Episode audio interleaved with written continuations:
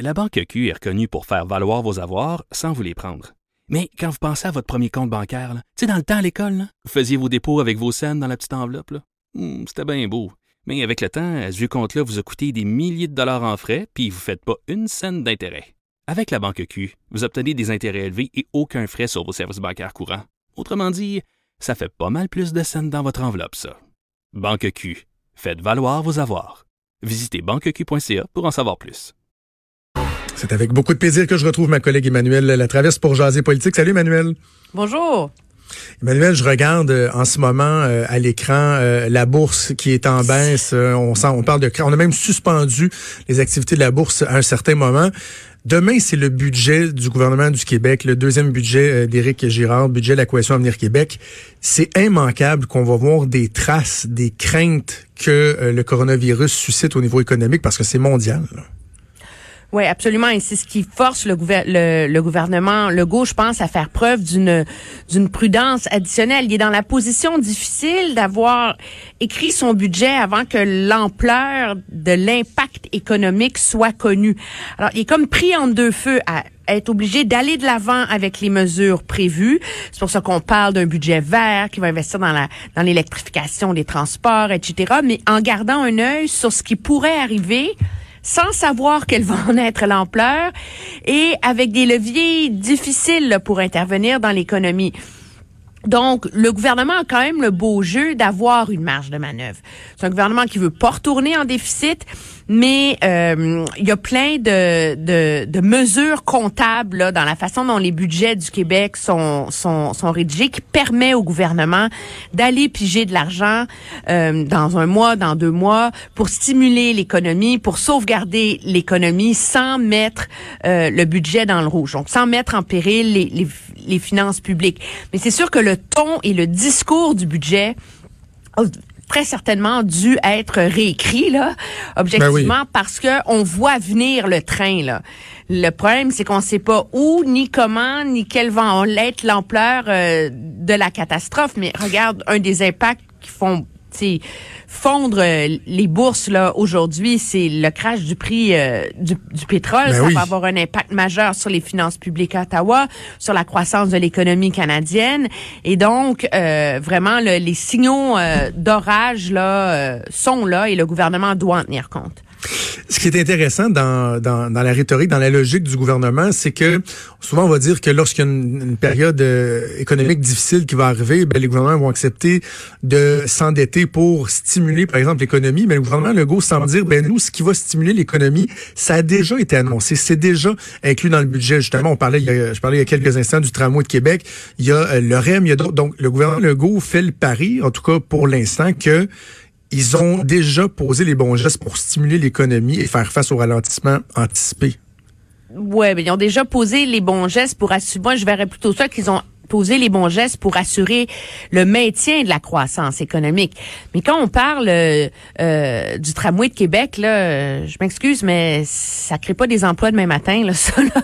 Je veux dire, on est, encore euh, au stade de la planification. Il pourrait annoncer la construction de la ligne rose. ça changerait rien demain matin mm. pour stimuler l'économie. C'est tout le le le, le défi de mettre en place des mesures rapides. C'est ça. Quand on parle de stimuler l'économie en période de ralentissement pour contrer une, une récession potentiel, il faut donner euh, un électrochoc. Là. il faut trouver une façon de créer des emplois rapidement et d'inciter les gens à dépenser rapidement. Et c'est ce qui rend ce coronavirus si difficile à gérer économiquement.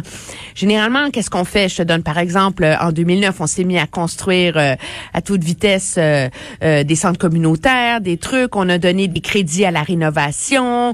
On a on, a donné une foule de crédits pour que les gens dépensent de l'argent et continuent à faire rouler l'économie.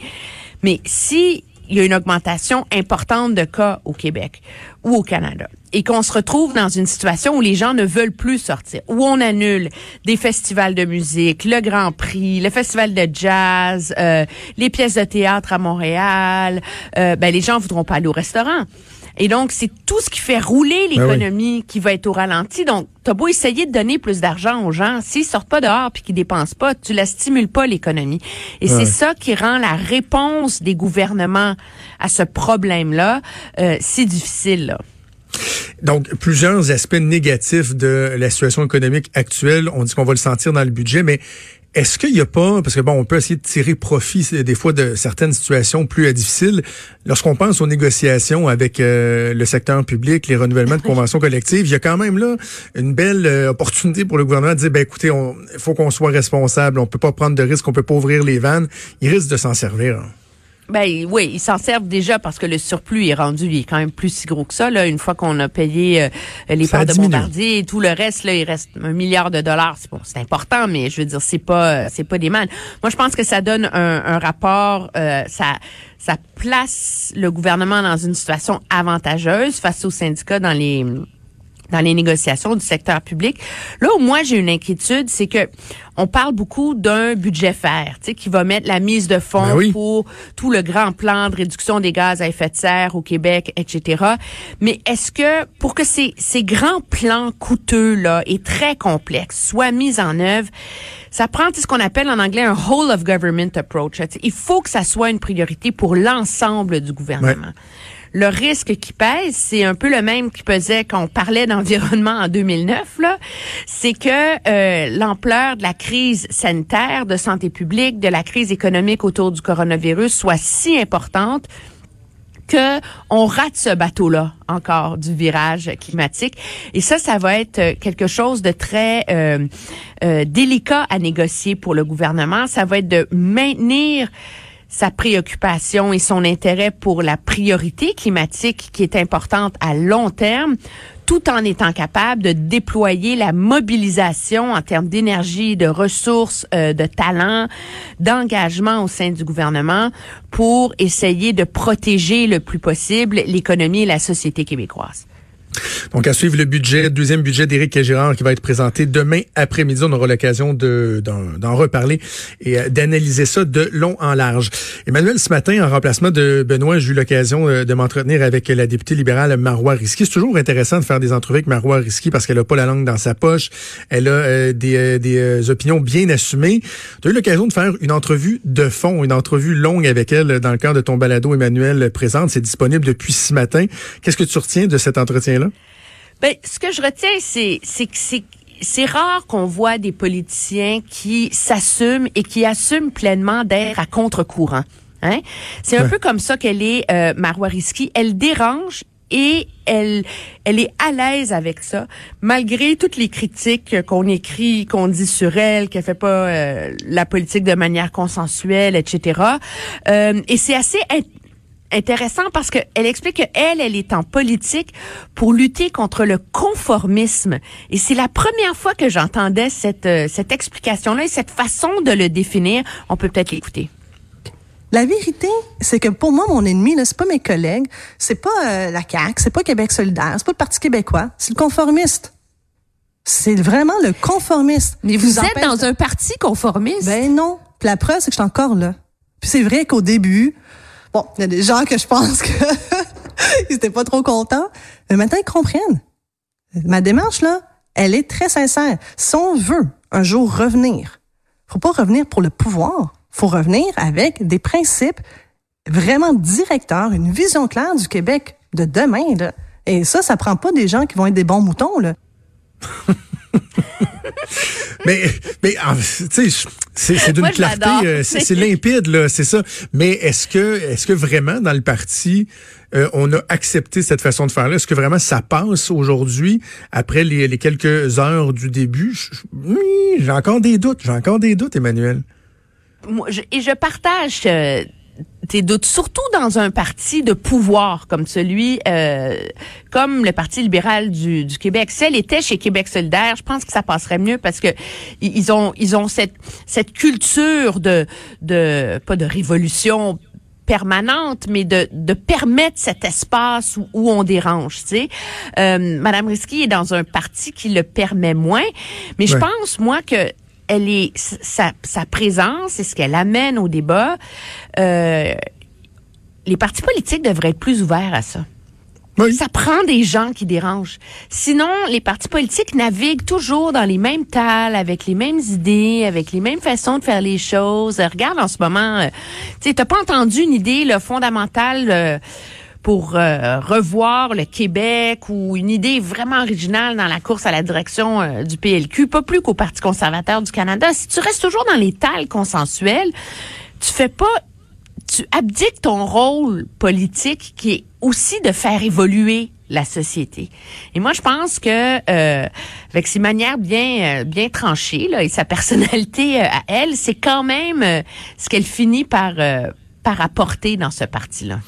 Je, je suis d'accord avec toi. Puis tu sais, plus ça va, plus euh, j'apprécie le style de Marois Risky, même si euh, l'ancien militant politique de moi, euh, en moi, trouve que des fois, dans la façon de faire, elle doit être plus habile.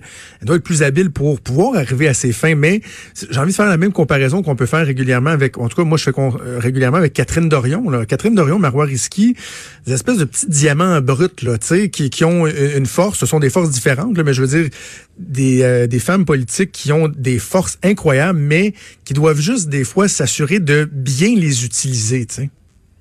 Oui, mais c'est aussi des femmes qui sont en politique pour des raisons qui leur appartiennent à elles. Moi, je vois pas dans Catherine Dorion ou Marois Risky des femmes qui sont en politique pour devenir ministre puis pour avoir le pouvoir. Elles sont en politique pour brasser la cage. Euh, et à un moment donné, moi, je, préfère des gens qui conservent leur euh, leur euh, leur côté un peu euh, couleur, là. iconoclaste et leur Ouais. couleur et qui sont moins consensuels que les gens qui rentrent dans le rang parce que le, le rouleau compresseur du consensus en politique est tellement lourd et tellement fort qu'il finit aussi par éteindre beaucoup de gens qui sont en politique parce qu'on doit plaire, parce qu'il faut faire plaisir au chef, puis à son entourage, puis qu'on veut une promotion, puis un beau comité, puis une belle job, puis un ceci. Puis finalement, là, tu sais, tout le monde rentre dans le rang, tout le monde devient éteint, plus personne n'a des idées originales, plus personne va à contre-courant. Je pense que c'est ça qui contribue aussi au fait que les gens s'y intéressent moins, tu sais.